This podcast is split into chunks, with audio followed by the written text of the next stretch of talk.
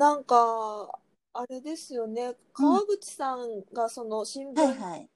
その最初に載せた時から、その30何年間家出てた人もそうですけど、なんかこう、すごいこう、川口さんの活動で勇気もらった人めっちゃい。そうですね。本当。それがね、もしそういう、そうであったら、私が行動して頑張って行動してきたことが、誰かの励みになったり、自分もやってみようと思うのであれば、それはすっごく嬉しいことだし、逆に言えば、今も一生懸命頑張ってるのはそのためなんですよ。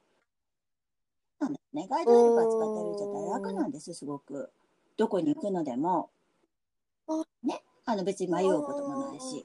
でも迷わないっていうことは、他の人も意識を持たないってことですよね。要は白状を持って一人でうろうろしてる人いたら、あの人どうしたんだろう分かんなくなっちゃったのかしらって、ちょっと気にかかける人は多分、声はかけなくても気にかかってる人はいると思うんです。あら、見えないみたいなね。うん。でもこういう姿を私が晒すことが一番インクルーシブな世の中に近くなると思ってる。んです。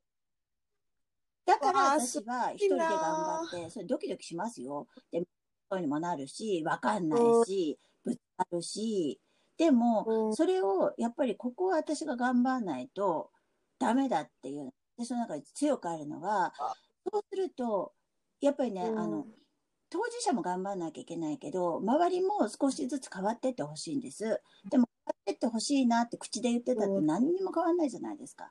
誰かが何か行動して、うん誰かの心が動い動いて、そういう心が動く人が増えた時に社会って少しずつ変わっていくわけですよ。そうしたら、みんなにね、うんうんうん私と同じことやろうって言ったって、でも私はガイドと歩きたいっていう人無理やり出すわけにいかないわけだから、だったら一人だってやんなきゃダメですよね。だから私は例えば薬屋に行って、まあ、かどこが、どこに店員がいるのか分かんなかったら、すいませんとか大きな声出して、みんな吹くじゃないですか。かつてはそれが恥ずかしかったわけですよ。でもね、恥ずかしいとか言ってらんないんです。目的の何かを遂行、例えばトイレットペーパー買うとかトイレの消臭剤買うためには、やらなくちゃいけないわけですよ。見えないとこまで行けないんだから。うんですると、まあ、店員さんが来ますよね。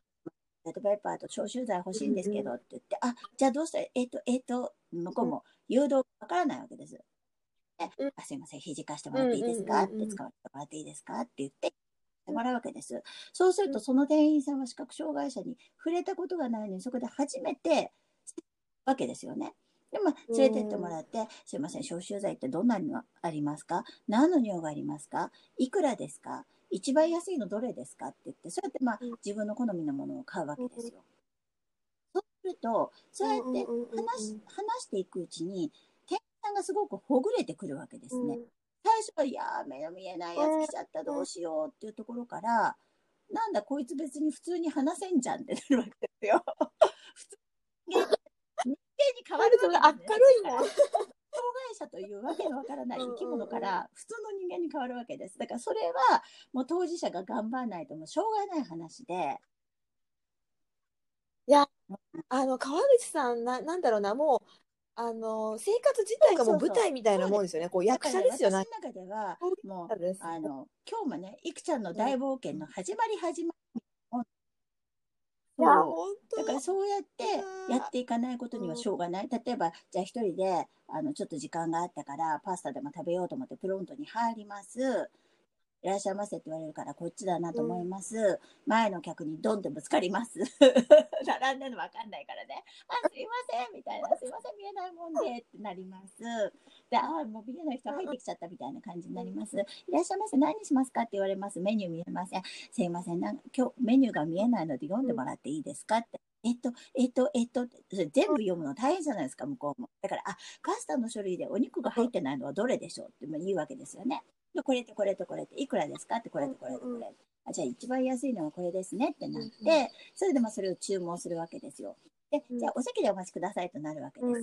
で、すいません、私席まで行けないので申し訳ないんですけど、誘導していただいてもいいですかってと、じゃあ、あの、ちょっと待っててくださいね、他のもの参ります。みたいな感じになるわけですよ。で、今度べまた別の人が出てきて、あ、じゃあどうしましょう、どうしましょう。あ、じゃあ肘貸してくださいって言って捕まって、ね、あ、ここに椅子があって、ここに椅子があってっていうので、あ、ちょ、あの、すいません、じゃあ、私の手を取って恐れ入りますけど、椅子の背もたれをせ、あの、触らせてもらっていいですかって言うわけです。うんああ、なるほど、みたいな感じになる。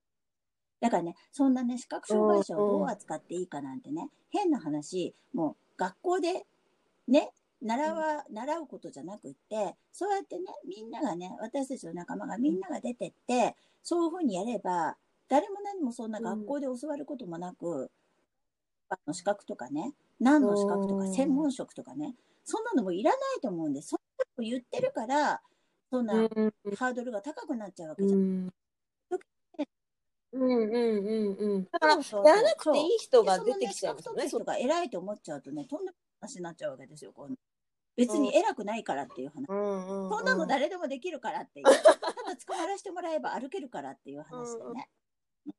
そういうことをやっぱり、あの、そこはね、やっぱり私もよっこいしょって、めんどくさいことはめんどくさいですよ、いちいち。いつも、だってぶつかるのだって分かってるし、うんレジがどこかとかね、あの、すごいう音がうるさければうん分からないことだってあるし、でもその辺の人に、もうく、うん空、空にですよね。空間に向かってすいません、すいませんって言うしかないじゃないですか。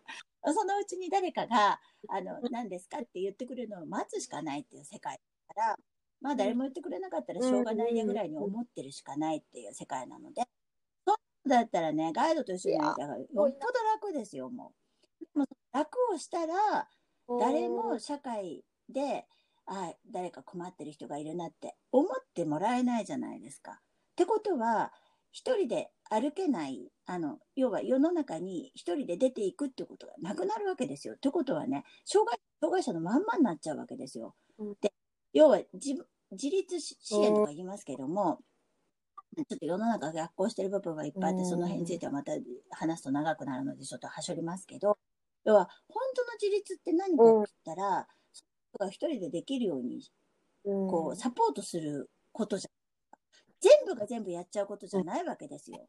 例えばね、目が見えないんうんだろう。じゃあ、これ、こういうふうにしてあげなきゃいけないとか、そうじゃなくって、どうしたらいいのかわからないとかね、うん。本当言うけどね、すっごい単純な話なんです、これは。どうしたらいいかわからなければ、うん。どうしたらいいですかって聞けばいいだけの話。わからなかったら、わかりませんって言えばいいだけの話なんです。このね、当たり前のことができなくなっちゃってるんですね、世の中。だから子供が例えば転んだら、どうしたの？大丈夫？ってなるじゃないですか。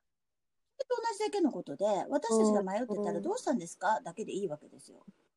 でもそれをどういうふうに声をかけたらいいだろうとかね。どういうふうにやったら失礼じゃないだろうとか、うん。そんなこと考えてるから口に出なくなるんですよ。どうしたんですか？と思ったらどうしたんですか、うん。迷ってるかなと思ったら迷ってるんですか？どっか行きたいのかなと思ったらどっか行きたいんですか、うん。そんな単純なことだけなんです、実は。でもそれが私たちにとってはすごいありがたい話で、何気ないことが。だからその単純なことが、を複雑に考える世の中になっちゃったことが、なんかね、すごい壁になっちゃって、それがバリアなんですよ、実は。車椅子の人がね、点字ブロック邪魔ですよねって言ったらうん邪魔じゃないって言うんです。え、なんでですかって言ったら、点字ブロックの上って人がいてないから、うんまたぐとうん結構スイスイ行けるんですって言うんです。で、おまけにね、エレベーターを見つけるときに、まあ自分たちはその座高になっちゃうわけじゃないですか。目線が下なわけじゃない。目の前に人がいっぱいいると、エレベーターがどこにあるかわからないと。でも点字ブロック通りに歩いていくと、大体エレベーターにぶつかるんです。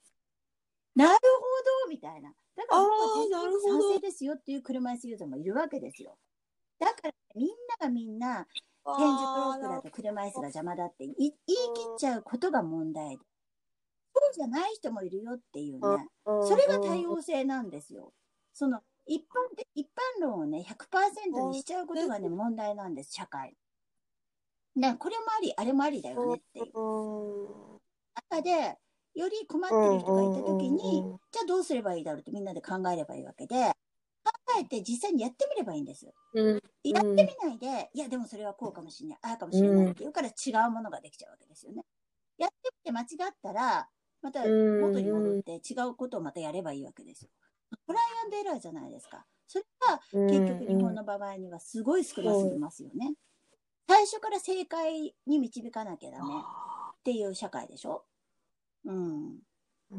だからね、そういうことを私は障害者になったおかげで、いろいろ考えられるようになったっていうのは、うんそれは良かったなって。だそれ良かったっていうのは自分の幅が広がったってことですよね。者だけやってたら幅なんか広がりませんもん。うんだって自分不自由ないんだから。いろんなことに通じる話だなってだからね、みんなね、ね。なんで行動できないかっていうと、簡単なんです。人からこう思われるのが嫌とか。それだけなんですよ。嫌われたくないとか、うん好かれたいとか、よく思われたいとか。それが全てを邪魔してるわけですよね。いじめだってなんだってそうですけど。うんだから結局みんな自分のことしか考えてないからそうなっちゃうわけですよ。もっとフラットにもう、でーんとしちゃって、よく思われたいと思ったってよく思う人もいれば悪く思う人もいるんですよ、世の中。うん。で、嫌われる行動をしてても、うんそれが面白いなって思う人もいるんです。それが多様性じゃないですか。だから、人からなるほどどう思われるかって考えてるうちは、何の行動もできないと思いますよ。で、うん嘘ついてることになってるんです。私みたいに偏見ありますって言っちゃった方が楽なわけです。本当に。だってみんな偏見あるの知ってるもん、私は。偏見ない人っていないじゃないですか。偏見ない人がいないのに、それ偏見だよねって言ってるあなたも偏見ありますよっていう話ですね。まあ、昔はね、そうやってあの私と同じような人がきっといるだろうから、そういうことでも力になりたいと思って、当事者団体の集まりに行ったりとか、そういうことばっかりしてたんですけど、結局ね、うんその、そこの中だけにずーっと居続けると、そこだけで終わるわけですよ。そうすると、うんその、愚痴の言い合いというか、うんうんめにはなるかもしれないけど、な発展性もないわけです。で、うんうんそこを、それがね、だんだん私つまんなくなってきて、飛び出す状態で、うん最近ね、別にそこ否定しないですよ。まだそれが必要な人たちもいるから。それが必要じゃなくなった自分を感じたときに、もっと外とつながろうっていうふうにした方がいいわけですよ、本当は。うん。でもそこがね、なかなかみんないかないわけです。うんはいはい。あのそういえばヒューマンライブラリーが出た時に翻訳の人たちの控室がすごい盛り上がってたんですよね。いろんな人の持った人が集まってて、そそこでなんか言ってて面白いなと思ったのが、当事者会だとこうはいはい。あるいろんな当事者うん。当事者会があって、こう自分の話をして、うん。同じあのなんだろう気持うんうん。ち共感したりとか、いいことはいっぱいあるんだけど、ななんかね最後はね不幸自慢っうんておっしゃってた。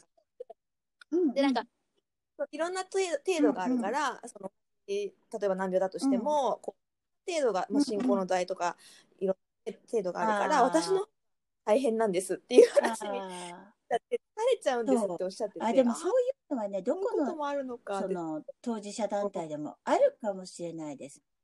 やっぱりその人間って共感してもらうと嬉しいじゃないですか。で、同じ人を見つけると嬉しいじゃないですか。だからそういう意味では、こうでこうで言ってて、うん私も頼むよみたいになって、結局そこで盛り上がっておしまいだと、何の発展性もないので、つまんないので、私は。うんもっとこう、外に向けてやることあるじゃん、うんみたいな。でもなかなかね、そういうふうにね、こう、うん。後に続いてくれる人がいないんだけど、でもいつかその私が楽しそうにそんなことをやってるのを見て、あ、自分持って飛び出してくれる人がいたらいいなって言って、だんだんみんなが一人一人がそういうふうになっていったら、大きな力になるだろうなっていうふうには思ってますね。うん。うん。だから、うん、あすごいな。いやなんあの本当。舞台舞台女優みたいな感じですよ はい。川口さん多分。あなんか舞台に立ちたい人はいっぱい多分いるんだけど、ああの普通の生あ、活でも。だけど、うん。勇気がない人がほとんどなんだけど、川口さんはもうポンと今もううん。行ってるんだと思う、うん。ステージに持って、うん。でなんか多分で川口さんのことで考え方変わってそのわかんないプロントの,、うん。あの薬局のレジの人うんそうそうそうそうそう。そうなんです。もう変わってますよね。だからで次多分そうそうそう。私はね、やあの、いつも思うんだけねど、もう例えばじゃあ、川口育子講演会100人集めましたってね、100人の前で話をしてもね、結局ね、あ、なんかいいこと言ってたねって、感動したねで、うんおしまいで、みんなそれぞれ家に帰ったら、あ、子供の世話しなきゃ、あ、夫が帰ってくるからご飯作んなきゃ、あ、自分の仕事しなきゃってなるじゃないですか。で、なんかいい話聞いたけど、なんか良かったよねって終わるじゃないですか。それって私意味ないと思うんですよ。するぐらいだったら目の前の一人に、一人誰か助けてもらった人に話をしながら歩きながら、こうなんね、ああなんですよねって世間話も含めてね、お手ではなくって聞かれたことに、ところで目目が見えない人ってどうなんですか？って聞かれたら、それに対して答えた方が、よっぽどの人の心の中に染み、で、こう、実際に腕も触れて歩いてるわけだから、すごく印象にも残るじゃないですか。今度、あの、白状を持った人いたら、これになるじゃないですか。それを100日間やった方がいいっていうのが私の。うんうん。うん。だからそのね、名誉とかいらないんですかっこいい別に言うあの、まあ、何か大きなことをやるには、要は、なんていうの、ブランドっていうかね、名があった方がいいかもしれませんですよ。でも、私は自分がそんな大きなことをできる人だなんて思ってないし、だったら、ちっちゃいことをコツコツとじゃ、どっかの誰かが言った言葉じゃないけど、それをやってった方が、草の根運動じゃないけど、目の前の人は確実に変わりますよね。100人の人がいて、100人のうち1人変わるか変わらないかだとしたら、目の前の1人を100人やり続けた方が100人変えることができるじゃん。うん。だからそのつもりで毎日毎日、いくちゃんの大冒険をやってますね。あ、今日は何があるかなって。うん。ああ、かっこいい。そんな感じでやってます。す。ごい。いやー